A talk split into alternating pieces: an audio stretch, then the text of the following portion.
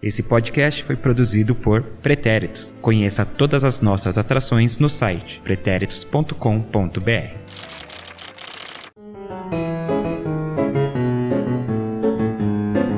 Salve, salve rapaziada e moçada em geral, tá começando o Sem Barreira, nosso podcast do Pretérito sobre futebol feminino.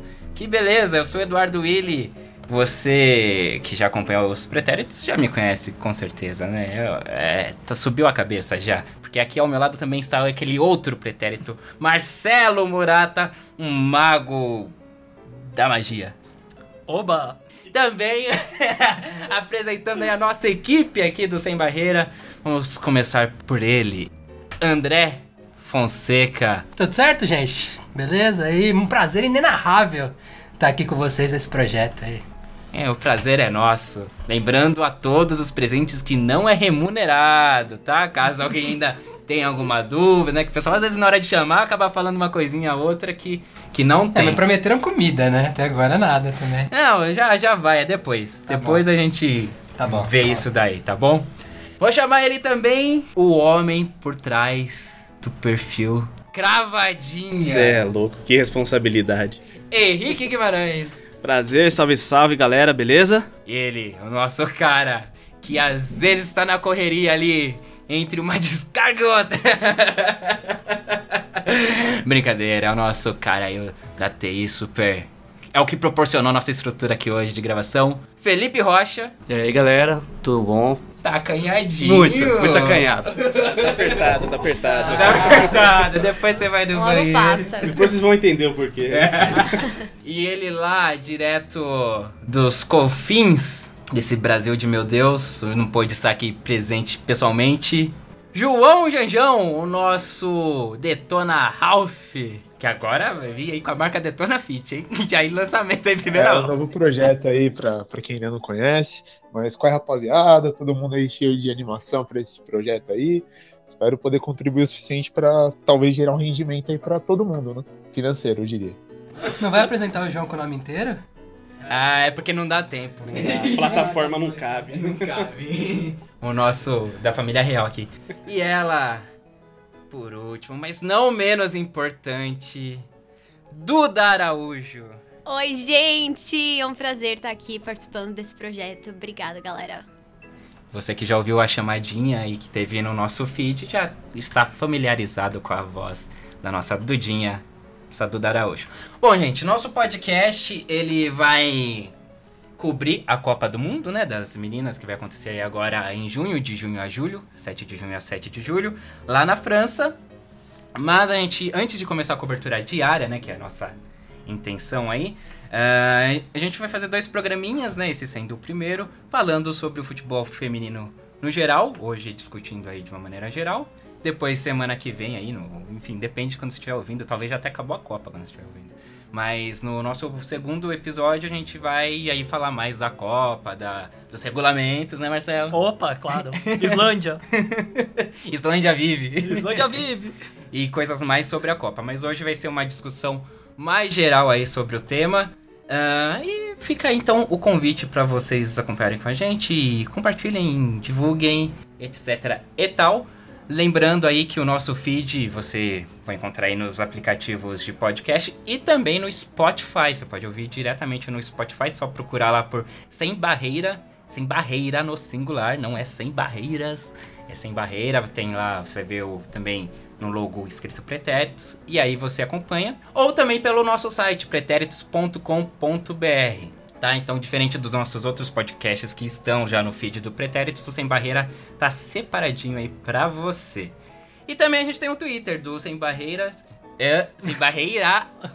Olha aí, tá vendo? Por isso que eu aviso. E, inclusive, eu quero fazer um, um pedido pra vocês. Se algum momento eu trocar futebol feminino por futebol americano, me corrija. Tudo a porque- ver, né? Não, porque, enfim, pode acontecer. E, então, nosso Twitter é pode sem barreira. No, no Twitter, arroba pode sem barreira, de podcast, né? Não é pode de poder. Pode, não pode. De Pod Poder. Arnaldo, né? Isso, não é. Que é, a gente já é até esse podcast, lembra? O Pod É, Arnaldo. alguém já deve ter roubado o nome. Já deve, porque procuramos no Google, não no Bing, como já foi falado no Yotech, uma dica de Henrique Guimarães. Você que ouviu, até ouviu o Yotech, já tá sabendo disso. Vamos começar então nosso, nosso papo aqui. Eu acho que legal fazer uma corridinha rapidinha, rapidinha aqui entre a gente. É... Qual que é a nossa relação? Calma, Lipe, calma, calma. O Felipe quer ir primeiro. O Felipe já vi, já levantou a mãozinha. Eu, eu, eu, eu, por favor, por favor, eu. Então, é, Lipe, você acompanha o futebol feminino? Como vai com- começar a acompanhar agora? Olha, vou ser sincero que eu não acompanho futebol feminino, então, tipo, entrei nesse projeto pra conhecer e pra mostrar a visão daquela galera que, tipo assim, tem um, um olhar mais preconceituoso, um olhar mais errado, assim, do futebol. Entendeu? Então, tipo, eu vou estar representando essa galera. Eu quero mostrar esse lado também, ok?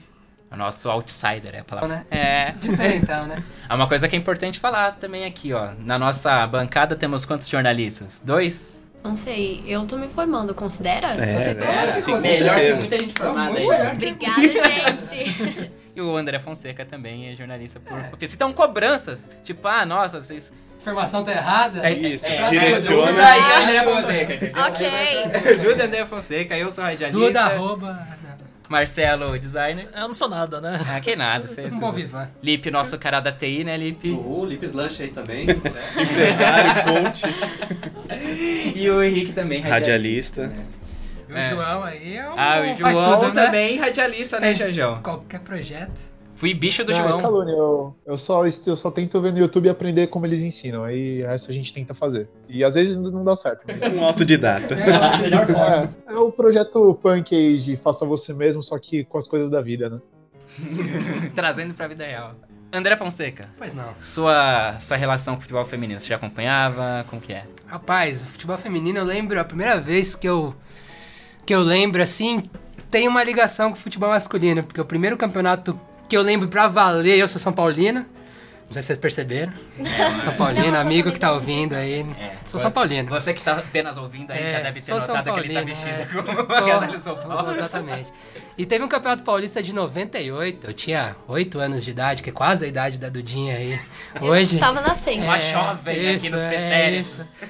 E teve uma final São Paulo e Corinthians e no, no- nos jogos antes, nas preliminares dessa final, quando o mando era do Corinthians, tinha um jogo do Campeonato Paulista do Corinthians e quando o mando era do São Paulo, teve um jogo de São Paulo. Eu fui no estádio com meu pai assistir o segundo jogo da final, que teve um São Paulo e um time pequeno lá, que o São Paulo ganhou de 6 a 0 eu lembro que foi um barato porque já parecia que era São Paulo contra o Corinthians, porque na época o estádio ainda era dividido, então a torcida do Corinthians estava torcendo toda, era São José o nome do time.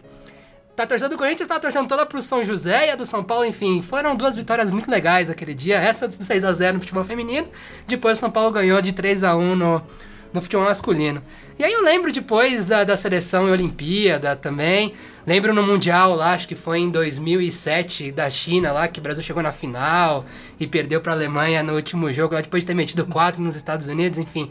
A, a Olimpíada de 2004, que também perdeu pros Estados Unidos na final na prorrogação, uma coisa muito louca. Mas assim, de clubes mesmo, a minha memória vai lá atrás. Lá nesse. E muito ligada ainda, assim, com o futebol masculino, porque era uma preliminar do futebol masculino naquele dia. Se limita mais à seleção, assim, nesses períodos. Sim, sim, se limita mais à seleção, porque ainda não, não teve ninguém que me identificava, assim, que eu me identificava no, no futebol de clubes feminino. E ainda não tem, mas isso vai ficar mais pra frente na discussão aí. Dudinha, Oi, você. gente. É, pra ser bem sincera, assim, a minha relação com o futebol feminino começou em 2016, é, quando eu tive um projeto na faculdade que era fazer um mini documentário. E o meu grupo era, formada por, era formado por mulheres e a gente sempre curtiu esporte. Então pensamos, vamos fazer um documentário sobre futebol. Mas aí eram só mulheres e a gente pensou, por que falar do futebol masculino se a gente pode falar do futebol feminino? E na época estava acontecendo a final do Brasileirão, Corinthians Audax, na época, contra o São José. E aí a gente foi no estádio assistir o jogo. Era de graça, era em Osasco, assim. Eu lembro que a arquibancada estava bem vazia. Mas a gente conseguiu entrar em campo, conhecemos a Gláucia, que é hoje jogadora do Santos. E demais. e aí a gente conseguiu entrar no campo e entrevistar a galera. Então, a partir daquele dia, a minha relação com o futebol feminino meio que cresceu, porque eu parei pra pensar, poxa, são mulheres jogando bola. Por que, que a gente nunca dá atenção pra isso e é sempre muito mais o futebol masculino do que o futebol feminino? E aí o que me irritava também bastante era a Copa, a Copa masculina, porque todo mundo criticava o país e criticava o futebol só na época da Copa. E as pessoas meio que jogavam o futebol feminino como algo pra cobrir o futebol masculino, mas depois que passava a Copa, ninguém falava de futebol feminino. E aí eu pensei, as mesmas pessoas. E aí eu pensei, gente, é, não dá pra você criticar dessa forma se depois que passa você não acompanha. E eu meio que me sentia parte disso. E aí eu falei assim, não, se eu quero falar, eu preciso acompanhar, eu preciso ter propriedade. E aí começou. Olha só, hein? Acho que já podemos até encerrar o programa de hoje depois dessa. Não, tem muita coisa pra falar André ainda. se emocionou ali também. Ah, sempre me emociona, né? Porque eu me identifiquei muito aí com essas pessoas aí. Que ela disse. Muito bom. Legal. Henrique Guimarães. Guimarães. Guimarães, Guima, underline 89, pra quem quiser seguir. Então, a minha ligação com o futebol feminino é muito de acompanhar meu clube de coração, que é o Santos. Então, Tá, tá bem, tá, Tá bem, bem. De, tá bem de clube. Então. é um clube que vem investindo bem na- no futebol feminino, então eu sempre que dá eu acompanho esses jogos. E dentro de casa, eu acho que eu nunca comentei com vocês aqui, mas minha mãe, quando na juventude dela, ela jogava futebol. E aí tem um caso engraçado que sempre quando a gente passa em um campo lá na, em Mauá, onde eu nasci, ela fala: Ah, porque quando eu era nova, teve uma vez eu peguei a bola aqui na lateral do campo e fiz o gol. E toda vez que a gente passa por esse campo, ela vem com essa mesma história do dia que ela fez o gol no campo do Vila Mercedes. Então desde cedo eu venho com essa, com essa ligação. Caraca, bicho. Olha da emoção aqui, meu. Arrepiou, hein, meu. Guardei essa informação pra esse momento, Não rapaz. tem nada combinado aqui. Não, Não, concordo, é. Eu acho que a gente teria que trazer a sua mãe aqui então pra falar com a gente um dia. Com toda certeza ela participa. Pra ela contar a história do, Do gol que ela fez no, É, campo, do, no campo do Vila Mercedes. Ah, o João pode cuidar da animação e reconstituição do gol aí. Talvez você jogou o que o Pelé não fez. É. Provavelmente. Aproveitando aí, João, sua relação. A minha é muito mais de lazer, por exemplo. Eu nunca tive. eu, Ultimamente, realmente. Ultimamente, realmente. Eu não tenho visto tanto futebol porque pra mim se tornou um jogo muito chato. É até meio polêmico dizer esse tipo de coisa aqui. Mas, assim, a minha relação mais antiga com o futebol feminino se torna, tipo, justamente época de Olimpíada. E você tem um acompanhamento muito maior da seleção, da seleção americana, na real. Então, assim, ah, é muita época de Olimpíada, Copa do Mundo, e eu não consigo. E pra mim é muito recente uma coisa como times femininos entrando agora e fazendo, tipo, um campeonato, sabe? Pra mim é uma coisa um tanto quanto surreal. Então eu acho bem curioso e espero entender como isso funciona melhor, entendeu? Esperamos. Marcelo Murata. É, eu tô com o João também porque eu, na verdade, não tô acompanhando futebol de nenhum tipo. Eu tô aqui mais pra aprender também. É, futebol também foi sempre meio Simpson, sabe? Tá passando aí, eu dou uma olhada, assim, vejo os pedaços. E mas acompanhar mesmo é bem difícil. Eu só vejo algumas coisas mesmo. Ah, mas eu já vi jogo em estádio. Das Olha aí, Olimpíadas aí, ó. De 2018. Eu, eu até acredito nisso, porque se, pra mim, tipo, tem muito jogo de futebol hoje em dia que você consegue resumir, tipo, nos melhores momentos de 30 segundos, sabe? E às vezes me incomoda você ver um jogo de futebol que demora 90 minutos e não acontece nada. Então, é mais por causa disso que, tipo, futebol eu tenho um pouquinho de preguiça de ver um jogo inteiro hoje em dia. Muito bem. É, e eu, bom, eu- a minha relação também era, acho que igual a da maioria, era seleção, Olimpíadas. E a Copa nem tanto também, né? Porque a Olimpíadas eu acho que acabava se destacando mais né, do do que a Copa. E agora, assim, eu tenho até lembranças, assim, do... Que o Corinthians, eu sou corintiano também, o Corinthians também é um time que há muito tempo ele, ele investe, assim, em futebol feminino, ou às vezes com parceria, às vezes com time próprio. Mas eu lembro que há muitos anos, assim, eu nem, nem sei, 90 e alguma coisa, eu lembro que passavam uns jogos, assim, na rede TV, e eu lembro que eu assistia o jogo do Corinthians e, tipo, pra mim, meu, é futebol, entendeu? Daí que é, que é feminino. Futebol é futebol é- e é Corinthians, entendeu? É o Corinthians, não importa. E aí eu acompanhava assim, mas aí os campeonatos de clubes, tipo, eu não não acompanhava, era só a seleção também, quando tinha os eventos, e aí eu comecei agora, por causa do podcast, óbvio, eu comecei a acompanhar mais, né? Nós, nós aqui, eu, André, a Dudinha, a gente já, já fomos, né, em jogos esse, Pacaembu esse ano, aí. Pacaembu aí tá Pacaembu. sendo... pelo menos esse nesse ano aí, o Santos mandando os jogos no Pacaembu, né? As Sereias da Vila, o Corinthians mandou alguns também. São Paulo e Palmeiras jogaram lá pelo Paulista. São Paulo e. Palmeiras. E a gente foi, né, em algum desses jogos, foi bem, foi uma experiência bem legal, assim. Eu acho que o nível técnico tá muito bom, né? Eu acho que os três jogos, no caso dos três jogos que eu vi, é, que foi Corinthians e Iranduba, né? É, Santos e Flamengo. Santos e Flamengo. Ah, Corinthians e Iranduba fica Duda, Santos e Flamengo. Você não lembra de nenhum dos dois, É, né? E Corinthians e Santos eu vi sozinho. Bom, o Corinthians e Iranduba, o Corinthians era bem superior ao Iranduba, então não teve só um time meio que jogou assim. Mas, por exemplo, Flamengo e Santos foi um jogo legal. E Corinthians e Santos foi espetacular, assim, melhor que muito jogo do- da Série A masculina, entendeu? É, Flamengo e Santos com 20 minutos de jogo já tava 2x1, né? De virada. É, de virada já. Então, muito mais jogo que. Muito mais gols que existem no Campeonato Brasileiro da Série A aí. Do... Mas enfim, esse é uma. Não, sim, é. muito longo que vai levar, mas é. Pra quem diz que o futebol feminino não tem, ah, porque os jogos são muito chatos, não sei o quê, a comparação com o futebol masculino também, como o João disse, não passa É, não muito atrás, não. muito o atrás futebol mesmo, não. masculino também não tá lá o supra-sumo da emoção. Vê o jogo da Irlanda, por exemplo. Nossa. Mas aí, rapidinho, cortando vocês, aproveitando que o André jogou essa questão das pessoas falarem ah, que o futebol feminino é menos atrativo. É, eu li uma matéria que questionava: o futebol feminino ele não é mais popular porque não recebe mais investimento, ou ele não recebe mais investimento porque não é mais popular? E aí entra a questão de ele é atrativo por conta disso ou ele não é atrativo por conta disso? O gato e o Kiko. Pra mim, as duas opções. Lógico que você precisa de mais investimento pra ter um, um produto mais interessante. Mas eu acho que entra muito a parte da tradição, e infelizmente a gente ainda vive no mundo machista, que acompanha muito mais, e a questão de obrigatoriedade pra mim não vai resolver isso. Mas é, também entra a questão dos investimentos e do produto só. Como que você vai querer, conseguir assistir, querer acompanhar, por exemplo, um jogo? A gente foi a três jogos aí do, do Campeonato Paulista, do Brasileiro, enfim. Mas e pra mim assistir os outros? Como que eu vou fazer? Ah, passa na TV X, agora tá passando na Band.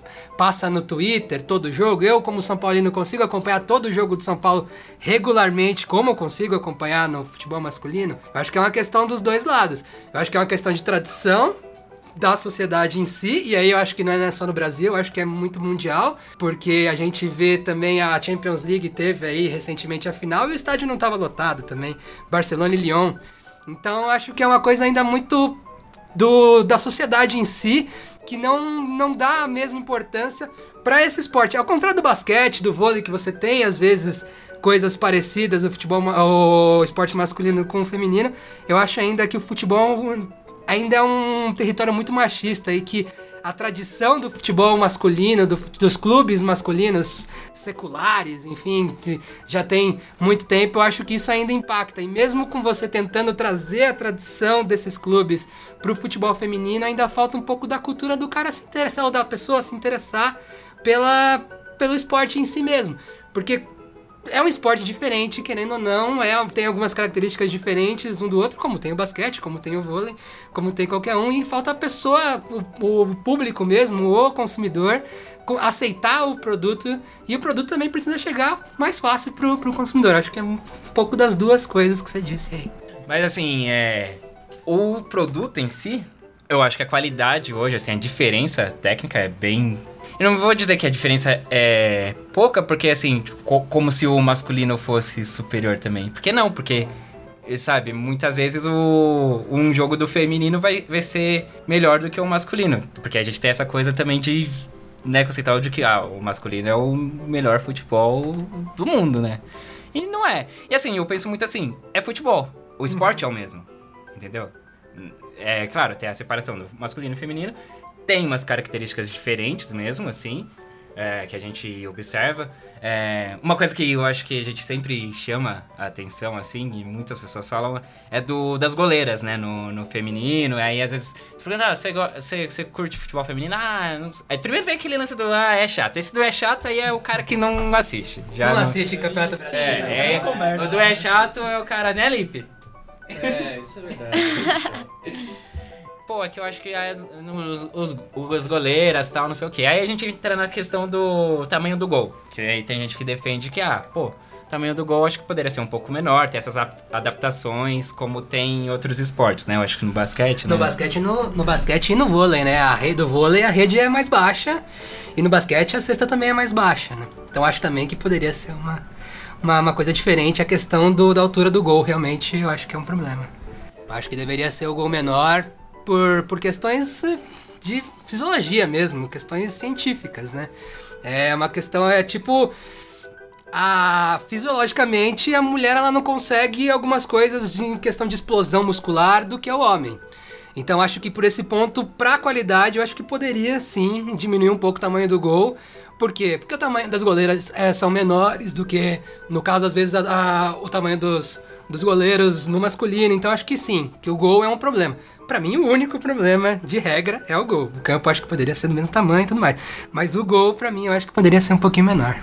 Alguém mais acha também que o gol poderia ter Eu, essa... eu concordo com o André, porque se a gente pegar pra analisar outros esportes em que tanto feminino como masculino, é, de certa forma, tem uma visibilidade parecida, no caso o vôlei, tanto a seleção feminina como os times femininos também ganham destaque, assim, na televisão, com a torcida, é, eu não vejo problema nenhum em diminuir o tamanho da, do gol. Agora, o campo, eu também acho que seria uma coisa que não tem necessidade. Até porque na quadra de vôlei, por exemplo, eles não vão diminuir a quadra porque são mulheres jogando. Ou basquete é a mesma coisa. Como se elas não tivessem, tivessem capacidade de correr, entendeu? A questão da altura, ok, é uma coisa fisiológica, né? É, geralmente os homens são mais altos que as mulheres, então tem isso. Mas o campo. Não, mas assim, eu uma dúvida, na verdade. É se isso vai, ter, vai tornar tipo, o jogo mais atrativo ou não. Por exemplo, em tese, um gol menor, menos gols, então talvez o jogo torne-se um pouco mais amarrado. Não sei o que vocês acham mais disso. O Então, problema é maior que isso, né? Talvez ser atrativo, né? Não vai ser diminuindo o gol também que vai. Um cara que não assiste vai começar a assistir. É, também, porque né? é. Tipo, É. né? O cara que fala, ah, é chato, Ah, aí, chato. ah, ô, diminuíram o gol. Ah, opa! Agora Opa, eu... agora eu vou assistir É. todos. Ah, talvez aquela ideia de talvez o jogo se tornar mais competitivo, então talvez tipo, o cara pense assim, ah, o jogo tá mais legal, parece que tá mais pegado e de repente isso atrai mais a galera, né? Bom, essa eu tinha uma ideia parecida com a de vocês, essa questão do gol dele ser menor e tudo mais. Só que com o tempo, a- acompanhando as partidas, eu comecei a ver que não tem necessidade do gol ser menor. O futebol feminino é isso. Elas estão se adaptando a essa- esse tipo de realidade. E a gente que não está acostumado a enxergar o jogo dessa forma. Então, é eu acho que é mais uma questão da gente, como telespectador, se acostumar com essa realidade e entender que é assim. Não diminuir o gol, acho que pra mim é indiferente isso. Tem a questão de, de mudar a regra. Na Copa, na primeira Copa em 91, foi proposto que o jogo teria 80 minutos, porque a FIFA achava que ia ser melhor pro condicionamento físico das mulheres. Na próxima Copa, eles já viram que não tinha necessidade, aí eles igualaram com as regras do futebol masculino. É, isso que o Henrique falou é muito interessante também. Que eu também, antes de começar o- de acompanhar mais os jogos, pra mim era claro, assim, ah, diminui o gol. Mas aí depois assistindo, e aí entrando aqui também o que o João falou, tipo, fa- do jeito que você fala, ah, tem que diminuir gol, parece que todo jogo é 5 a 3, sabe? Assim, que sai gol adoidado por causa disso. Mas não é, entendeu? Então, eu acho que o, que o Henrique chegou bem, assim, na questão de você ir acompanhando. Pô, se elas que estão jogando não pedem, por que que vai mudar? Porque a gente Uhum. Porque que... é o público, né? É, entendeu? Né? Então, se pra elas, se é uma coisa que, tipo, não, houvesse um movimento dentro do futebol feminino mesmo, da, delas pedirem pra, não, diminuir e tal. Mas se não há, não há, então, é isso. Elas, é, o Henrique colocou perfeitamente, tipo, elas são adaptadas a isso. Elas, entendeu? Então, cabe a gente, como público, se adaptar também, né? Né, Lipe? É isso aí.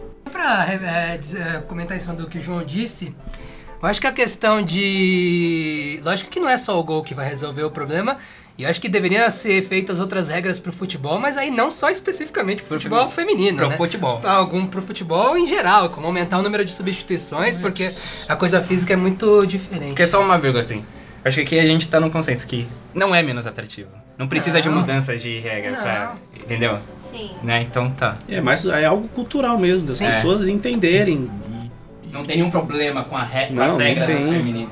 Até porque eu acho que, por exemplo, se a gente pegasse um jogo e conseguisse lo- lotar um estádio inteiro, eu tenho certeza que todo mundo que estivesse lá ia vibrar do mesmo jeito que um jogo de futebol masculino. Mas como não tem essa propaganda, não tem essa popularidade, acaba que o estádio é sempre vazio e as pessoas acham chato pelo fato de que é vazio, entendeu? Então não tem aquela coisa da torcida, que também é a atração do futebol. Então acho que isso seria um ponto. Isso me lembra também porque, se você pensar nisso, tem muito time junior que é assim. Às vezes as pessoas não querem ver um time junior, independente se é feminino ou masculino, porque parece que é um jogo chato, parece que as pessoas não sabem, tipo, por ser junior não sabe jogar, não sei.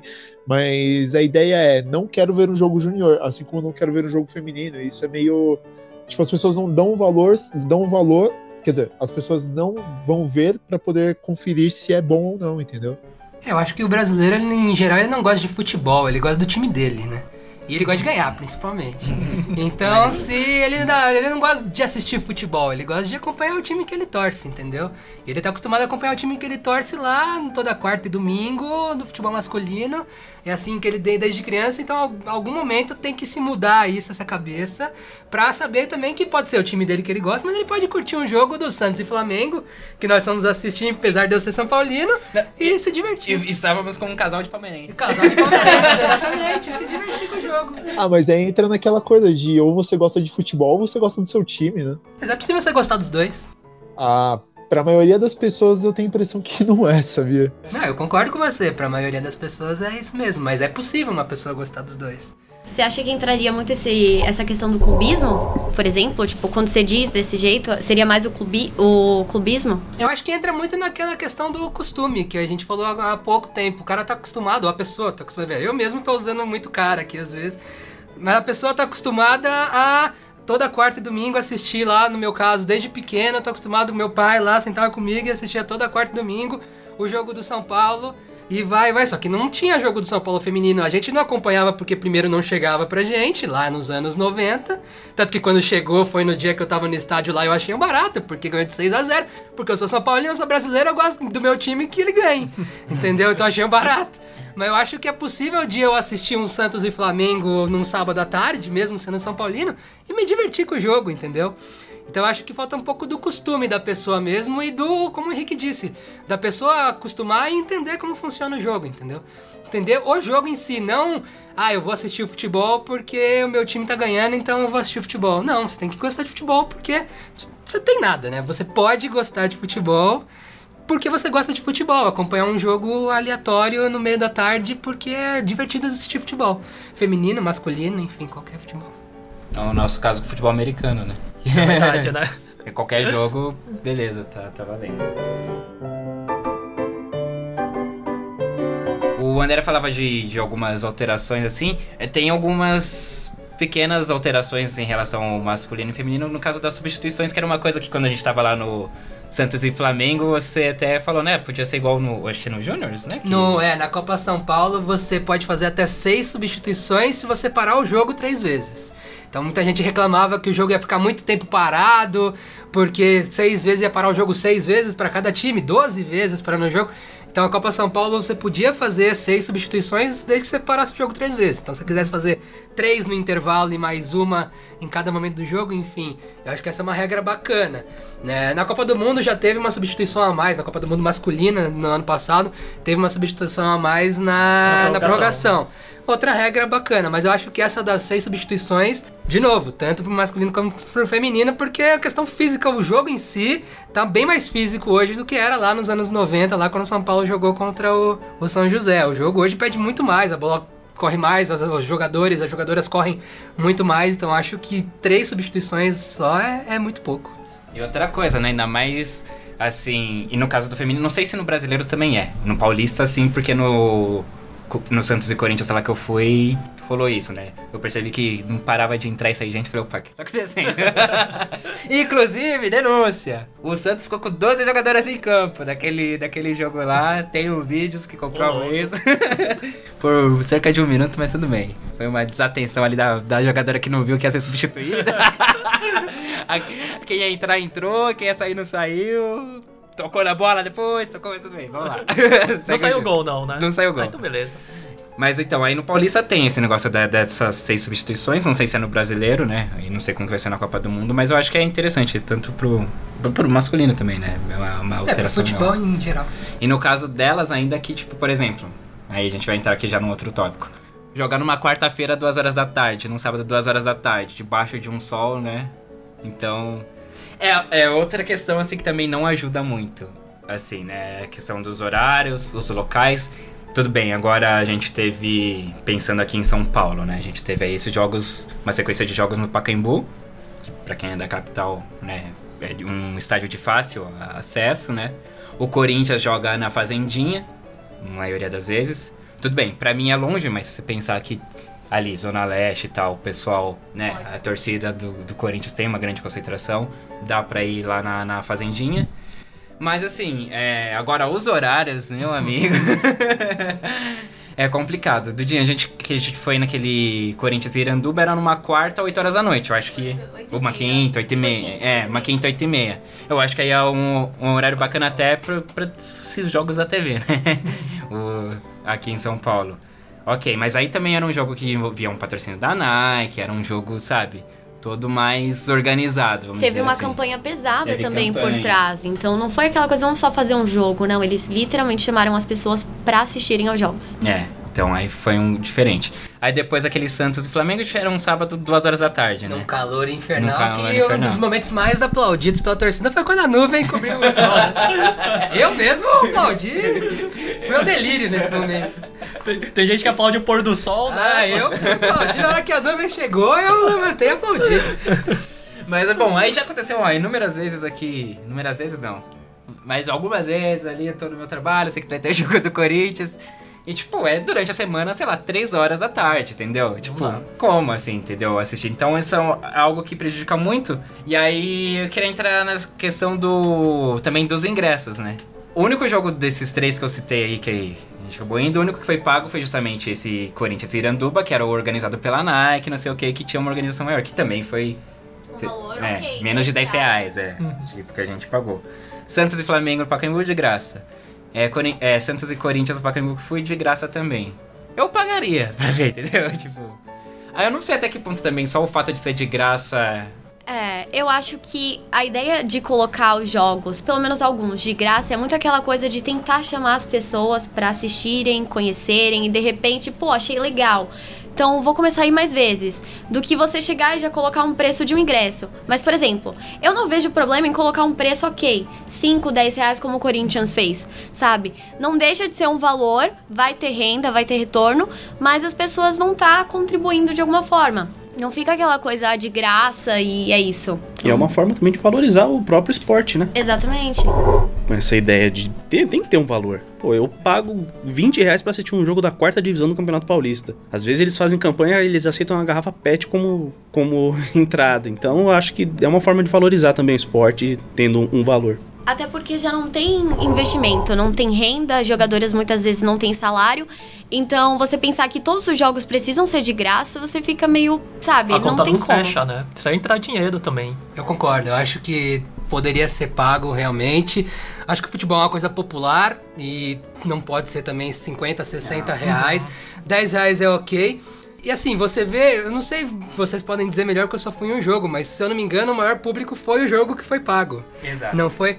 Eu acho que o que vale mais, na real, o que falta de atração pro produto é a questão de mídia, né? Porque você vai num jogo do São Paulo, do futebol masculino, você sabe decora e salteado quando vai ser o jogo do São Paulo, do Santos, do Corinthians. Por quê? Porque tá no Globo Esporte, porque tá no Sport TV, porque tá na ESPN, falando do São Paulo, do Corinthians, do Santos, do Palmeiras, do Flamengo todo dia. Futebol feminino você não vê. Você teve uma grande campanha de rede social para esses dois jogos específicos, que foi do Corinthians com o Iranduba e do Santos contra o Flamengo. Teve uma campanha em massa das redes sociais. Não vi muita campanha dos próprios clubes. O Santos tem um pouco isso, porque o Santos tem um pouco mais de trabalho de mídia, de, de rede social e tudo mais. Mas o Corinthians, por exemplo, tinha uma campanha, mas achei muito pequena ainda perto do que poderia ser. Eu acho que o que falta para ganhar o futebol feminino é mídia. E acho que é uma grande oportunidade agora a Copa do Mundo, que a- o futebol feminino tá entrando na mídia. Tá, o Galvão Bueno vai narrar e, enfim, querendo ou não, a Rede Globo vai transmitir os jogos da seleção brasileira. Então, assim, é uma oportunidade que o futebol feminino pode aproveitar para atrair mídia. O tênis é um exemplo de quem teve grande oportunidade de atrair mídia com o Google e não conseguiu. Entendeu? Ninguém hoje assiste mais tênis e teve uma grande oportunidade de atrair mídia, de, enfim, de ter bastante gente na época do Guga, porque todo mundo assistiu o Guga. O Guga era tipo um Ayrton Senna pra minha geração que não viu o Senna. Então, assim, eu acho que a oportunidade que o futebol feminino e as pessoas que organizam o futebol feminino têm para puxar um pouco da mídia da Copa do Mundo que vai vir agora. Seleção brasileira indo bem ou mal, enfim, é o futebol feminino que vai estar tá ali passando você tem a chance de aproveitar isso para trazer, ó, não é só a Marta e o pessoal lá que joga, tem também ali a Gabi Zanotti que joga no Corinthians, tem ali a, a Kathleen que joga no Santos, a Glaucia, enfim. Pô, tem a galera que joga bacana aqui dentro, que você pode ir no Paquembu num sábado de manhã assistir um São Paulo e Palmeiras legal, você pode ir no Paquembu numa quinta-noite assistir um jogo do Corinthians, que você vai ver um bom jogo, divertido, do mesmo jeito que o futebol é, masculino. O que falta também, eu acho que para chegar na gente, que nós somos os consumidores do produto, é informação.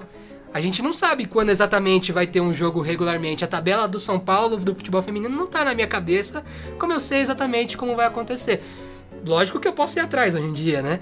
Também falta um pouco de proatividade do consumidor. Mas eu acho que falta um pouco de mídia mesmo, de qual que é o programa esportivo que tem específico para o futebol feminino hoje na televisão? Em canal fechado, em canal aberto?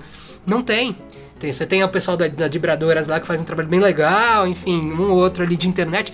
Mas você não vê no, na, na, mídia mesmo, na grande mídia, na mídia que a gente consome, rádio, internet, nos no sites mais é, acessados, o Globoesporte.com, você não vê isso assim do futebol doméstico, assim. Você não vê a tabela do Campeonato Brasileiro no Globo, do feminino no Globoesporte.com, se você quiser e, acessar. E, e, quando tem também em, em mídia é TV por assinatura, é canal fechado, uma ESPN, vida, entendeu?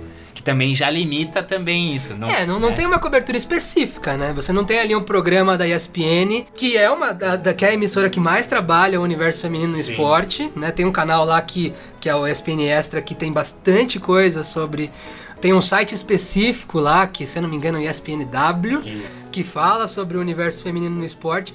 Mas ainda assim você não vê assim. A Fox, por exemplo, tem um programa chamado Comenta Quem Sabe, que são só mulheres que comentam. Mas comentam sobre o futebol masculino. masculino. É. Entendeu? Não tem um trecho do programa que fala sobre o futebol feminino. Não tem um comentário do Flamengo e Santos que foi um barato de assistir, entendeu? Porque falta um pouco essa, essa é, é um pouco daquilo que a gente falou lá no começo, entendeu? É o gato e o Kiko. A TV não divulga por quê? Porque o público não assiste. O público não assiste por quê? Porque a TV não divulga. E a gente vai ficar nesse ciclo vicioso por muito tempo. Eu acho que até os próprios clubes acabam falhando muito nessa questão de divulgar. Eu comentei com o Du esses dias a questão de que, por exemplo, o Corinthians tem um Instagram só pro futebol feminino, assim como o Santos. Aí eu fui olhar a página do Flamengo, sou flamenguista, e no Instagram você vê 30 posts sobre a, a, o time masculino, e lá embaixo você vê um sobre futebol feminino. Então, é uma coisa, se o próprio clube. É, já vai uma crítica aqui pro Flamengo, tá? Deixando bem claro. É, se o próprio, essa crítica é, aí, Flamengo. Olha, ó. É, Copa Mickey, aquelas. É. Sabe escrever Mickey? Sei, eu sei. Ou não, né? Eu sou flamenguista, acho que eu não sei. Mas é muito aquela questão de você. Se o próprio clube não divulga, como a própria torcida vai participar.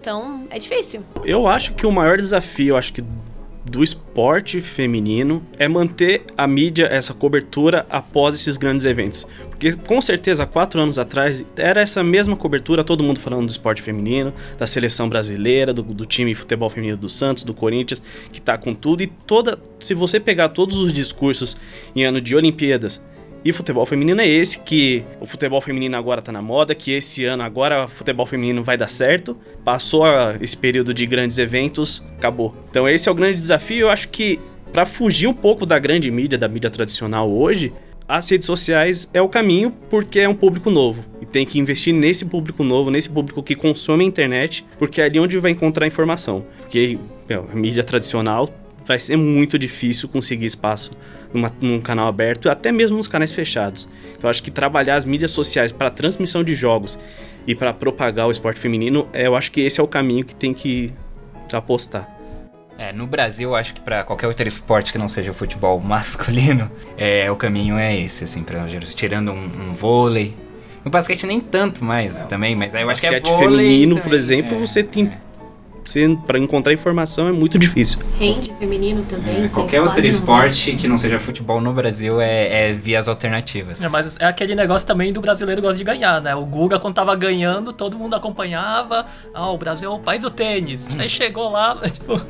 E é isso, isso é uma coisa que, sério, me irrita demais. Porque, por exemplo, é, como o Rick e o Marcelo agora comentaram, é aquela coisa de você viver um momento e depois que passar esse momento, você esquecer. É, na Copa do ano passado, eu vi muita gente no meu Facebook compartilhando, eu não lembro exatamente qual a notícia da Marta.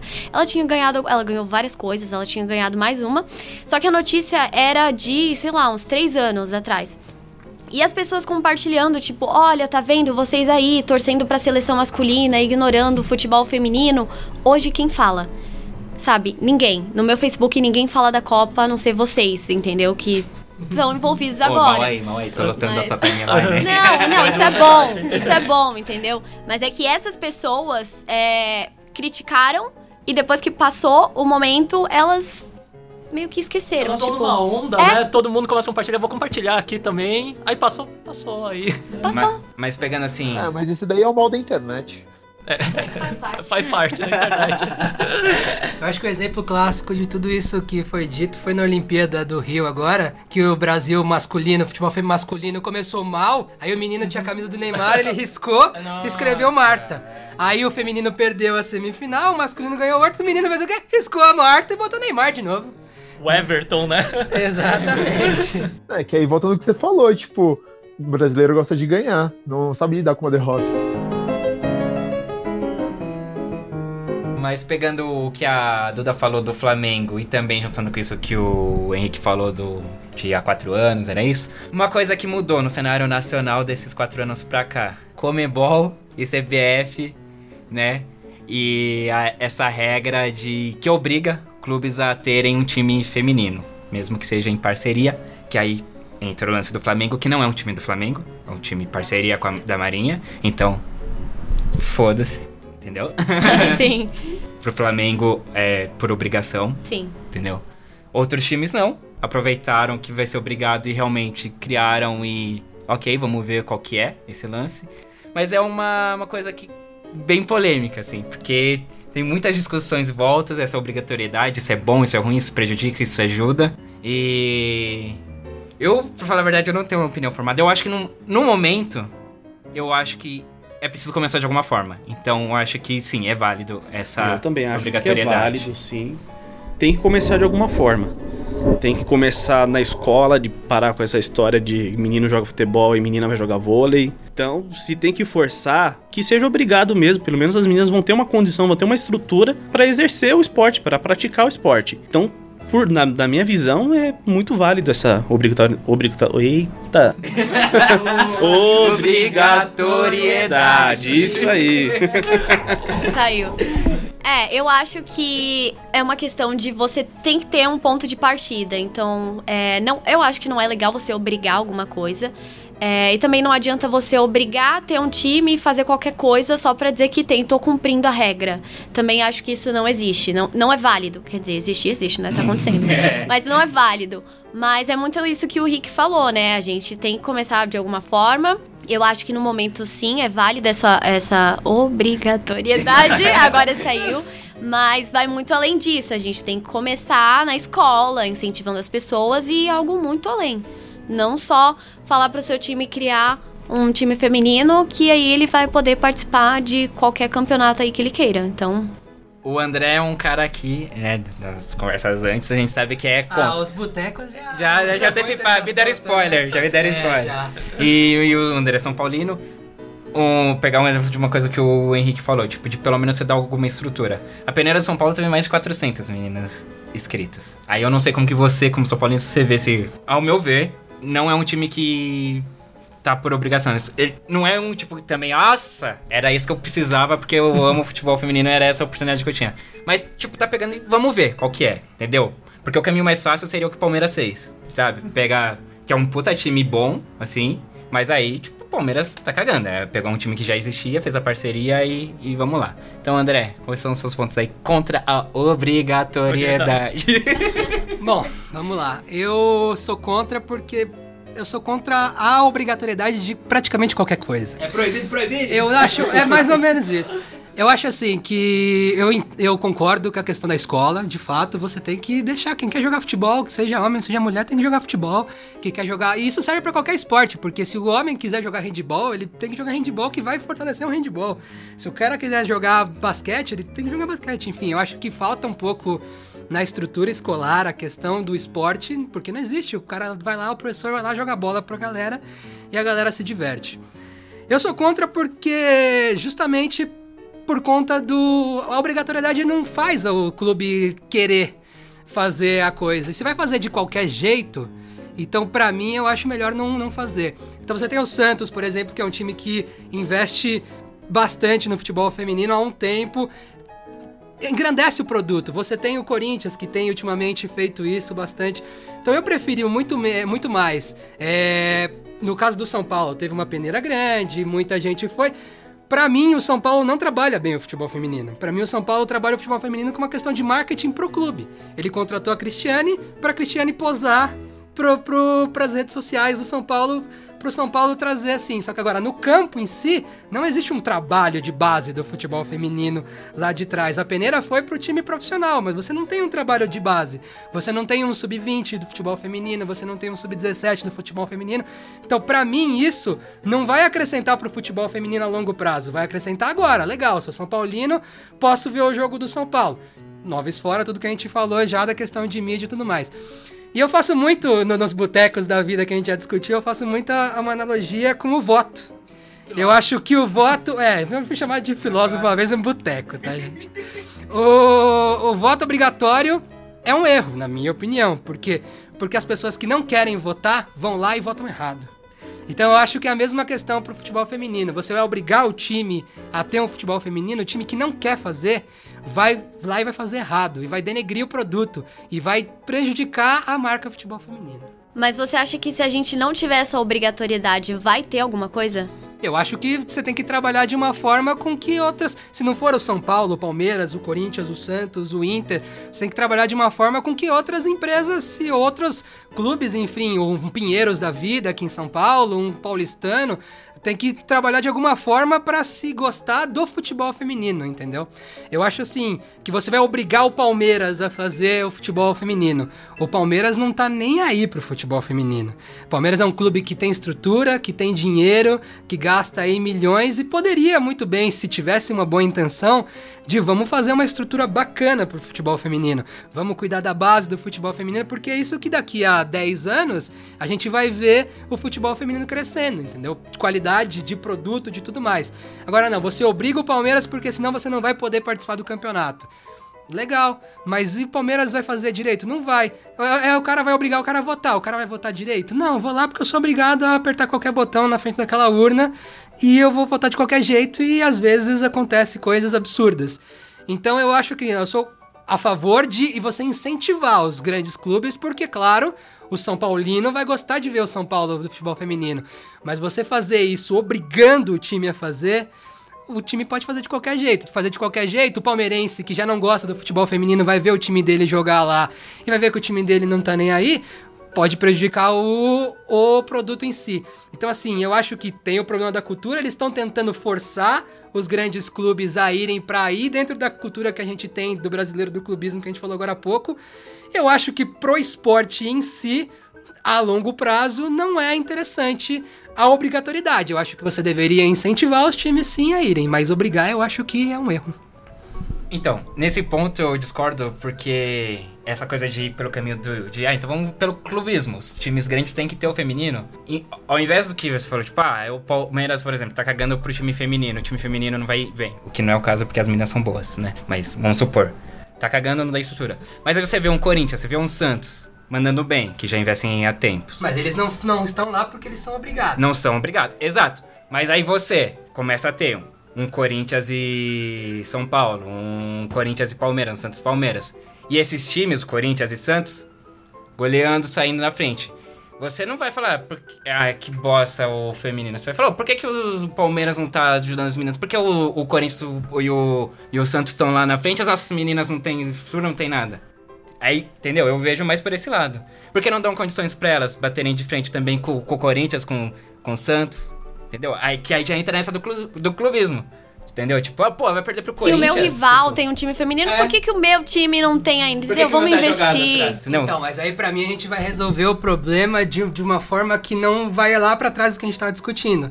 De vez a gente atrair o produto em si, você vai atrair e alimentar mais o clubismo. Então, assim, eu acho que é uma oportunidade do futebol feminino angariar ah, seguidores pelo produto, não só pelo clube. Na minha visão. Lógico que o Corinthians é legal, o Corinthians, por quê? Porque o Corinthians faz um projeto bacana. O Santos faz um projeto bacana. O Flamengo faz uma parceria com a Marinha. Eu não vejo problema na parceria. Não, parceria. Não Eu não vejo problema nenhum na parceria. Você faz desde que você faça um projeto bacana, que você tenha uma estrutura de a, a, a regra até da Comebol, ela pede para que o clube tenha uma, uma estrutura mínima de, de categoria de base. Mas assim, o São Paulo, vamos ao São Paulo de novo com a peneira. Pra mim, a peneira, é claro que você vai pensar em mercado de trabalho, é interessante, porque as meninas vão ganhar direito de trabalhar. Talvez até aumente um pouco o salário das meninas, que tem a média de, de salário do futebol feminino é de 1.500 reais por jogadora. É baixo pra você, pros padrões do esporte em geral, né? Entendeu? Agora, eu acho que o, o pro- o produto teria que se estruturar mais de baixo pra cima, entendeu? Do que você ir lá e obrigar. Pra mim parece uma solução meio rasa, assim, ah, vamos obrigar os caras a irem e vamos resolver. Pra mim, só obrigar não resolve. Você tem que fazer um projeto. Então, beleza, você é obrigado a fazer. Então, pelo menos que você seja obrigado a ter a mesma estrutura que você tem no futebol masculino. Você tem um sub-15, você tem um sub-17, você tem um sub-20, você tem um sub-23, vai subir pro profissional e aí a menina vai ter dos 15 ao lá dos 14, 13 anos de idade até os 20, a questão de evoluindo profissionalmente, evoluindo tecnicamente, evoluindo fisicamente até chegar no profissional. Mas não tem isso. Você obriga só o time a ter uma estrutura que é o sub-20. Então, pra mim, eu acho que pro produto em si obrigar, eu acho que não é interessante. Eu acho que poderia ser empresas vindo, enfim, sérias, várias possibilidades que assim, pode ser. Eu acho legal, de novo, eu acho legal as grandes clubes estarem no futebol feminino. Mas eu acho que obrigar eles a estarem não resolve o problema, porque, como eu disse no começo, a obrigatoriedade pra mim por si já é uma coisa que você meio que parece uma preguiça de pensar em resolver o problema. Não, nesse ponto eu concordo. Se é pra obrigar, vamos obrigar direito, né? É uma coisa E que. fiscalizar. É, né? fiscalizar Porque também. E punir, né? Se for É, o caso. É, exatamente. Porque não adianta você obrigar os times a fazerem e os times não fizerem, não, faz, tá acontece tudo nada. bem, é, pô. é. Mas assim, eu acho que a gente tá dando um passo de cada vez. Então, a gente começou com essa obrigatoriedade. Você já tem ali times femininos sendo estruturados. Quando a gente foi ver o jogo do Corinthians contra o Iranduba, é, tinha uma menina muito parecida comigo, né? Que parecia ter uns 15 anos e tava lá jogando. E aí a gente meio que entrou nessa questão de que é, não tem base. Então, muitas vezes a menina de 15 anos vai jogar com a menina de 30. Porque é um time só e você tem que jogar com alguém. Mas eu acho que isso pode ser discutido não só pela gente aqui, mas eu espero que seja pauta para a CBF, para a Comembol também. Então acho que é um ponto a ser considerado. É, se é para obrigar, vamos obrigar a ter categoria de base também, não só o profissional ali para você ter alguma coisa. Bom, é um ponto de partida, É, né? já de pensando é num futuro, é pra uma- mim, eu vejo como um ponto de partida, porque, pô, hoje a gente tem um campeonato brasileiro com primeira e segunda divisão. São muitos clubes disputando. Então, acho que é, um- é um. Pensando no futuro, eu vejo como um, um pontapé. Tudo bem. É, hoje, sei lá, por exemplo, São Paulo começou, não tem a base. Mas de repente, eles verem que é um, é- um projeto que é ok, e aí nos próximos anos, façam isso. Não vai já começar, tipo, ah, eu sou obrigado, então já vou começar fazendo tudo. Não. Começa com o que é obrigado, com o que eu tenho que fazer. Aí, pô, legal. Tá legal, as meninas estão indo bem, estão dando algum tipo de retorno, vai ter um planejamento, e aí começa a criar outras coisas. Outros times, não, vão ficar só no obrigatório mesmo e. Mas esse é o ponto pra mim. Entendeu? Ter o planejamento. Sim, mas então, mas O aí. clube precisa ter o planejamento. Agora, se obrigar o clube e o clube não quiser, aí não adianta. Porque se o clube não quiser, não adianta você obrigar ele. Não, mas assim, se você parar pra pensar, a maioria dos clubes não conseguem ter, tipo, uma base no profissional. No, ou, assim, a CBF não consegue obrigar um clube a ter, é, tipo, um nível alto de, de na base dos clubes, que é o produto principal do futebol. Eu acho que também a ausência de, de, de, sei lá, uma premiação alta, que nem a gente tá fazendo no, no futebol masculino, Copa do Brasil, esse daí que é uma puta numa premiação, assim, agora a gente tem uns olhos melhores pra Copa do Brasil. Se tiver pro Campeonato Brasileiro feminino, assim, uma premiação mais alta, a galera vai ficar, tipo, os clubes vão falar, tipo, ok, tem uma chance de ter uma grana, um recurso vindo a mais, vindo do futebol feminino. Então vou começar a investir na minha, na minha equipe. Né? Aí eu posso fazer uma coisinha, não diferente do, do Santos, que o Santos já faz uma puta de uma equipe, é, do Corinthians que faz uma puta de equipe, a questão como o André tá falando, que tipo, é, o São Paulo não tem uma base, só tem esse, projetinho, esse projeto e não faz aquela base de baixo assim, porque vai pensar, tipo, mano, só vou participar do brasileiro. Eu não vou investir tanto assim por causa do brasileiro. Não. E que não vai dar nenhum Que não vai dar né? aquele mega também, retorno, entendeu? Então, tipo assim, se tipo já tem essa questão da obrigatoriedade, ok, eu particularmente eu acho super bacana, porque tipo é o ponto de é o ponto inicial. Você tá começando de algum lugar, né? Só que se eles derem um segundo passo, tipo, ok, já temos a obrigatoriedade, ano que vem vamos aumentar a premiação e vamos assim, sucessivamente, até chegar num ponto interessante, assim, aonde vamos captar é, é, é, o público também. E outra coisa, da questão das mídias, também como eu tava falando. Eu, como eu falei, eu, eu não acompanho quase nada do futebol feminino. Por quê? Eu não tenho mídia. Eu não tenho mídia, cara. Então, tipo assim, eu vou entrar no site da Globo. O que, que eu vou achar de mídia lá? Pouca coisa. Eu quero ver melhores momentos. Eu não consigo ver melhores momentos rápido assim. Então, tipo assim, é. Eu acabo ficando com preguiça. Eu vou, ah, vou assistir o futebol masculino que tá ali do lado, cara. Pum, tem uma puta de um, de um, conteúdo pra mim. Então tá faltando, realmente, conteúdo no- nos principais nos principais mídias, como vocês estavam falando, então. E é isso aí. Não tenho mais nada a falar, falei até demais. Pra quem não fala. Acho que a gente podia dar uma limitada. Mas só, só, só uma última pergunta então pro Felipe. É, você, como São Paulino, e você gosta de futebol, tanto que você acompanha até os jogos do Fortaleza por causa do Rogério Senna, não sei o Sim, que é sim. isso. Você, gosta de futebol. Eu gosto de futebol. É- Com o São Paulo tendo esse time feminino, é uma coisa que você vai atrás de querer acompanhar? Com de saber? certeza, com certeza. É um time que, tipo assim, eu vejo. Eu vejo mais pra frente o potencial. Eu vejo potencial pra esse time, assim. Se o São Paulo ele realmente entrar pra valer, tipo assim, ah, não vamos só fazer um time, não vamos só fazer um projeto rápido. Se eles realmente investirem, vai chamar uma galera. Vai chamar uma galera e, tipo, vai entrar. Ok, entre o clubismo, pode entrar. Mas é um ponto também, vai estar puxando. Vai ter muito São Paulino que vai atrás. Não, não teve São Paulino que foi lá pro. Lá pra Fortaleza assistir jogo, eu sou um cara, eu fui. eu fui lá, o Rogério. Que mais, tipo assim, vai ter essa turma. Vai ter essa turma. E quanto mais gente assistir, mais público, mais recurso, aí vai começar a poder cobrar ingresso e vai valorizar mais as meninas. Que o que a gente precisa é valorizar essas meninas. Porque elas não estão lá à toa, elas estão lá trabalhando e mostrando o potencial delas. E é isso aí. Pra gente ir indo pros finalmente, Felipe falou aí da, da, da mídia, o André também, né? Bateu nessa de falta mídia. Hoje, o que, que nós temos, então, atualmente? A gente tem os jogos do brasileiro, que a Band começou a transmitir agora, né? Já no meio do caminho. É, inclusive, o jogo de estreia, excelente, né? Sereias da Vila com as gurias lá do Colorado, né? Do, do Inter, né? Santos e Inter. Vai estar jogando com o Pacaembu também, que foi no Pacaembu. A Rede Vida tá transmitindo também, já com o cam- campeonato rolando, fechou aí de transmitir o Campeonato Paulista, né? O feminino. É, também tem jogos na internet, né? Perfil da, da CBF, do, às vezes do, da Federação Paulista, que tá fazendo um, um ótimo trabalho com a, com a Aline e a Pelé, né? A Pellegrino. E. Alguns clubes também. Então, alguns clubes também, o Corinthians transmite no, no Corinthians TV, São Paulo também. São Paulo também. aí. E é, a Copa do Mundo, especificamente, aí a gente vai ter então a, a transmissão da Copa inteira de todos os jogos na Sport TV, tá? É, na Rede Globo, na aberta, a gente vai ter os jogos da seleção brasileira. E a Band também fará a transmissão da Copa do Mundo aí na TV aberta, né? E quem faz o convite pra gente é o Eduardo Vaz, narrador. Vamos ouvir. Olá pessoal, tudo bem? Queria convidar você para assistir na tela da Band de 7 de junho a 7 de julho, Mundial Feminino de Futebol, ó, torcida pro Brasil. E também os comentários no podcast Sem Barreira. É isso aí, a gente espera vocês. Vou vir pro estágio a caráter. bem. Pro estádio ou pro trabalho? Pro estágio. Ah, que eu não sou mais estagiária. Olha. Ah, pro estágio. Ah, Estádio, vou pro estádio. Não, Ah. falei estádio. Mas vou trabalhar a caráter. Eu queria que a gente pudesse parar pra assistir os jogos também, mas eu acho que é uma coisa que. Vai ser muito pessoal. É. Você Eu sozinho. É. Eu sozinha, é. não vai ser em comum acordo com a empresa. Não vai ter salgadinho nem guaraná dessa vez. Não.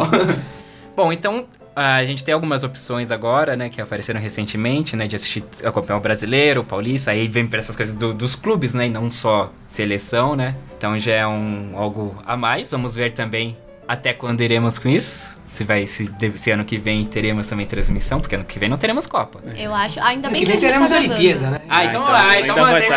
aí, Ciro. é É, então- é, verdade, tem Olimpíadas.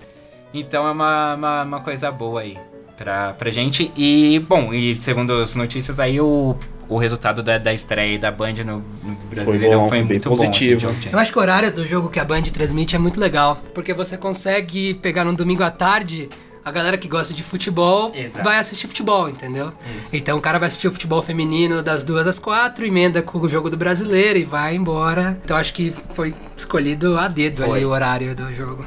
Foi, foi bem. Apesar daquilo que a gente já falou, que Do- o- é, é, é. que quando for um jogo Jogo- com temperatura, é. vamos aplaudir de novo a nuvem quando chegar o sol. né? Mas jogo com transmissão, tudo bem ser as duas. Se não tiver transmissão, não precisa. E eu fiz isso, eu assisti o Santos e Inter, depois eu já emendei o Corinthians Atlético Paranaense e vai que vai, né? E qual jogo foi melhor? Santos e Inter, do feminino, sem dúvidas. Foi o que me manteve acordado também.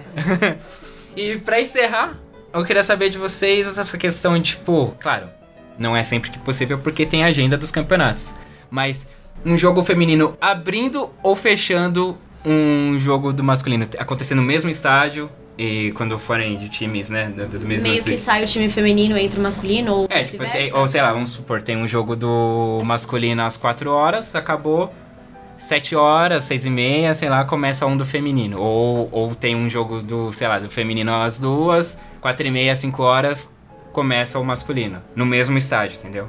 Sim. Eu acho que é muito relativo, porque, por exemplo, você pode colocar o, o time feminino pra jogar primeiro, como meio que, é, olha, o pessoal que vai estar ligando a TV pra ver o jogo masculino, Ah, não, vai mas- meio... ah. Não seria isso. Não, tipo, eu digo mais pensando aí no, no público do que vai ao estádio. Presente não- no estádio. É, tipo, sei lá, eu. Eu sou corintiano, acho que eu já falei. Não reparamos na sua camiseta. É, eu tô com uma camisa da Gabi Zanotti personalizada aí. Olha né? só. Por Pode exemplo. ser assinada aí, viu, Gabi? Fica a dica aí, Qualquer Gabi. momento, Inclusive, Vadão, você é uma vergonha. Só isso, pra começar. É, Por exemplo, sei lá, um dia no- na Arena Itaquera, sei lá, o Corinthians vai jogar um, sábado umas 7 horas da noite e mais umas 3 horas da tarde vai ter um Corinthians do feminino lá. Eu iria mais cedo e fazer essa jornada aí do futebol, entendeu? Uhum. É, eu acho que também funciona pra TV, é aquela coisa relativa. Você pode ir mais cedo pra já aproveitar e acompanhar o futebol feminino e depois o masculino, ou colocar o feminino depois o masculino primeiro, porque aí você já viu o masculino, tá ali aquela empolgação de estádio, futebol, e vou continuar pra ver o feminino. Então acho que não. Tem um ponto um pouco mais técnico nesse- nessa questão. Segura aí, né? Tá falando muito já. É, não, vou dar uma segurada, vou dar uma segurada aqui, mas é, é só um ponto um pouco mais técnico né, nessa realidade. Que tipo assim, eu já vi de diversos treinadores eles comentando o seguinte, tipo, olha, a gente vai jogar nesse campo aqui e tal, só que esse campo está ruim porque teve um jogo anterior, então tipo, a nossa qualidade técnica dos nossos jogadores vai diminuir. Luxemburgo adora falar isso. Luxemburgo, o próprio Rogério Ceni, que eu sou fã declarado do garoto, né? Mas, tipo, se colocar um jogo antes ou um jogo depois, vai prejudicar as duas equipes. Indiferente. Agora, se colocar um jogo, eu vou jogar no sábado, time feminino, e um domingo, time masculino, ou vice-versa, eu tenho um tempo de, de, de, de recuperação do gramado melhor. Pouco. Porque, por exemplo, o Santos e Inter foi depois do Palmeiras e Santos, o clássico. Ah, e os três jogos que a gente. que eu fui lá no Pacaembu, né? Tava aquele tapete, né? O gramado. Aí quando eu tava assistindo o Santos e Inter, eu falei, nossa, o que aconteceu com o gramado do Pacaembu? Aí que eu lembrei. No dia anterior teve Santos e Palmeiras. Então a gente pode colocar tipo um espaço a mais. Mas a questão assim, ou vamos supor assim, é Morumbi, né? São Paulo vai jogar fora o São Paulo feminino, pode jogar dentro. Então, tipo assim, ia ser, ia ser uma coisa se conseguisse casar os campeonatos também, né? Que aí seria uma coisa ótima. É, eu acho que essa questão do gramado, com a tecnologia de hoje, eu acho até meio absurdo. eu Não poder ter dois jogos no mesmo dia num campo de futebol. Eu acho que isso é muito coisa lá de trás, lá da época que o Luxemburgo falava isso lá na Vila Belmiro, que ah, o Santos perdeu o jogo hoje porque as meninas do time jogaram ontem aqui. Não, o Santos perdeu o jogo porque o time do Santos era mais armado, né?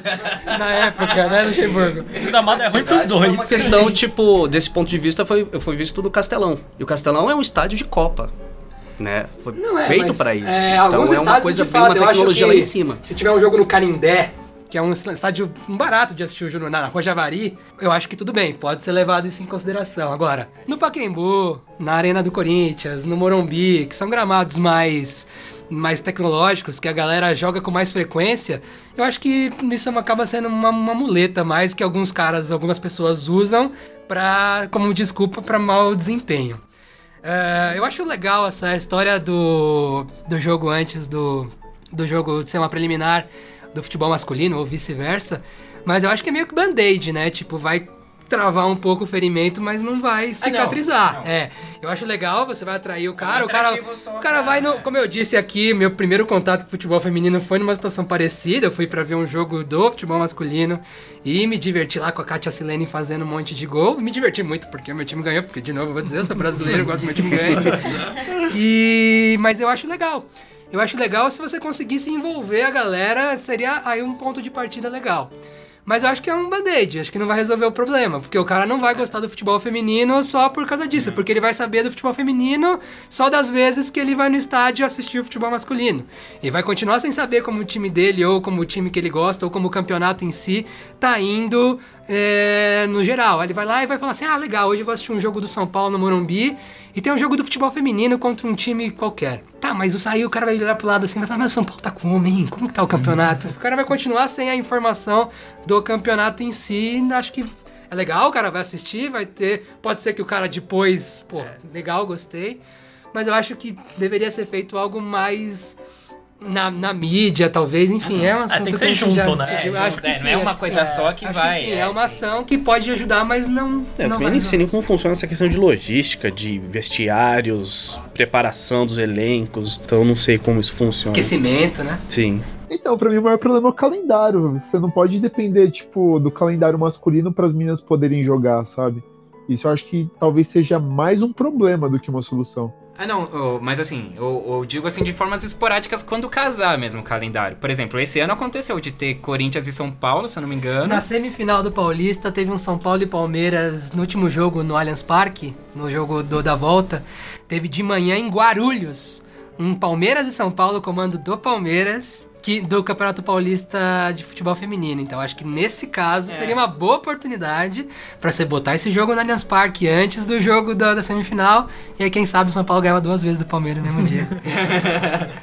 E Isso, ganhava lá no Allianz. Não, sabe, não é como uma regra, tipo, ah, vai jogar o masculino, tem que jogar o feminino. Não, mas é tipo quando casar o calendário. Cara, e tem, havendo essa possibilidade, é tudo bem. Quando você monta o calendário, você fala, olha, que vai dar pra casar. Mas não uma coisa que fosse. É só seria um atrativo a mais, é, ao meu ver, assim. Entendi, seria como se fosse uma banda de abertura. É. Ou encerramento. Aí. Você se apaixona várias vezes pela banda de abertura no show, né? Verdade.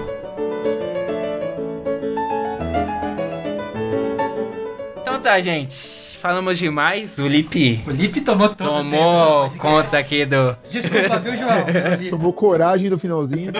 Fez um resumo de A toda. famosa 5 síntese. segundos de coragem, né, André? Fica, 20 fica pra um outro É o podcast. que você precisa aí, de 20 segundos de coragem. Meu pai dizia que quando você vai tentar alguma coisa com uma garota, Ou com você cara tem ou com cara, exato, serve pra todo mundo. Você tem que ter 20 segundos de coragem pra respirar fundo e ir até lá e dizer olá. Daí pra frente tudo vai acontecer naturalmente. O Lipe tirou até aqui do suporte o microfone e tá com ele na mão aqui, não quer mais parar de falar. Bom, considerações finais. Hora do TCC, Duda. Considerações finais, não há. Aquelas, não, mentira. É. Eu acho que esse podcast que a gente tá fazendo, como o Marcelo falou no começo também, é uma oportunidade para todo mundo aprender um pouquinho. Até porque, por exemplo, eu não tinha essa tradição de acompanhar o futebol feminino. Tô aprendendo muita coisa agora, aprendendo com vocês. Aliás, esse debate que a gente fez aqui até me fez refletir sobre algumas coisas, o gol, por exemplo. Então, a gente tá aqui pra aprender. Não é uma competição, É. mas o Henrique foi o vencedor, né? Exatamente. Então a gente tá aqui pra aprender e eu espero que esse debate cresça ainda mais e que alcance outras pessoas também pra gente conseguir levar isso pra mais gente, conseguir um- uma visibilidade maior, não conseguir um- uma visibilidade pro nosso podcast, mas pro futebol feminino em si. E acho que tá todo mundo aqui junto pra aprender e ensinar e é isso, galera. Boa, Dudinha. Até o próximo, então, falando mais de seleção e de Copa do Mundo. É isso aí, vamos falar de futebol, futebol feminino. Temos uma Copa interessante para a seleção brasileira por vir, de despedidas. Eu acho que Marta, Cristiane, Vadão, se Deus Formiga. Formiga, jogadora com maior número de participações em Copas. Marta, maior artilheira. Então vai ser interessante acompanhar e debater isso daí nesses próximos meses. Valeu, Ricão. Lipe! Menino do TI. Acabou o tempo. Acabou o tempo.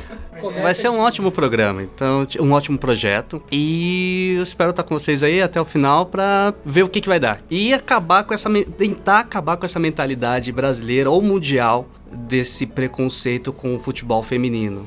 E tentar chegar nos maiores lá em cima e falar: opa, vamos investir nessa galera. E é isso aí. Esse preconceito com as mulheres no geral, né? Vai lá, Andrezão. Bom, vai ser bem divertido aqui. Vai ser bem divertido a gente falar sobre futebol feminino. Vamos tentar provar que futebol é pra mulher sim, né? Futebol não é coisa de homem. Futebol também é coisa de homem e também é coisa de mulher. E falar sobre futebol é a forma mais fácil da gente divulgar e contar os quatro cantos aí do mundo através dessa ferramenta espe espe Opa! espetacular que é a internet. Obrigatório. Obrigatoriedade, não é bom. Mas enfim, eu acho que vai ser bem divertido a gente falar sobre futebol feminino e eu espero que essa. Falar agora sobre futebol feminino a gente e outras pessoas também que vão falar sobre futebol feminino nessa época, não parem naquilo que o Henrique disse de parar agora ou ano que vem, quando tem Olimpíada, que as coisas continuem falando, porque o que apaixona as pessoas mesmo, futebol, são os clubes, não é a seleção. Então, se você acompanhar o futebol doméstico no dia a dia, você vai gostar do futebol de seleções. Então, se você gostar do futebol de clubes, é que você vai gostar de futebol. Então, acho que vai ser bem divertido aí esse mês aí. João Janjão, suas considerações finais. Respira. Rodolfinho? Oi, vivo. Não respira. Galera, o que eu posso dizer é que espero que o projeto continue bem divertido, assim como foi hoje. E, assim, tipo, espero que minha, meu próximo contato, a, o áudio seja melhor. Isso é muito importante. E, pra se resumir tudo, viva o futebol feminino e é nóis. Meu pretérito Mark, Marcelo Murata. Bom. Considerações finais aí, já tá com o dossiê Finlândia preparado pro próximo? Islândia, respeita a minha Islândia. Tô com camiseta da Islândia aqui Verdade. pra representar. Mas vai ser um projeto bem maneiro. Espero participar de vários aí, mesmo que seja nos bastidores ou dando depoimentos, não em loco, mas pelo, pelo menos dando alguma sugestão, falando alguma coisa e aprendendo muito com vocês aí. Ah, e vai jogar FIFA, pega os times femininos, não fica pegando Barcelona e Real Madrid aí, meu. Bem lembrado, bem lembrado. Isso aí é indignação. Tá certo, gente. Bom, esse Eduardo Willi também, né? Vou encerrando aí. Esperamos que, que realmente seja um projeto. Top. Top a palavra. Excelente, ok. E bom, e lembrando, né? Assine o nosso podcast. Se Entre- inscreva no canal, dê like. Não, o canal. Mas pretéritos.com.br ou também você pode ouvir no Spotify. É só seguir lá, busca por Sem Barreira. Você vai achar facinho. Tem o nosso Twitter, arroba. Então acessa lá. E é isso, fica o convite pro nosso próximo programa. Que dependendo de quando você estiver ouvindo já, está no ar. Que vai ser falado aí realmente aí da, da, da Copa do Mundo, do evento em si, da seleção brasileira, focar mais na seleção brasileira também. E lembrando, quando começar a Copa de fato, aí a nossa intenção aí é fazer a cobertura diária, cada rodada, aí vai ser pauleira, né, galera? Doideira. Doideira. então tá bom. Até o próximo Sem Barreira e vamos nessa. Tchau, tchau, gente. Adeus. Tchau. Agora valendo, hein, gente? Eu tô do lado do banheiro. Ai, meu Deus. Edição de áudio, Eduardo Willi.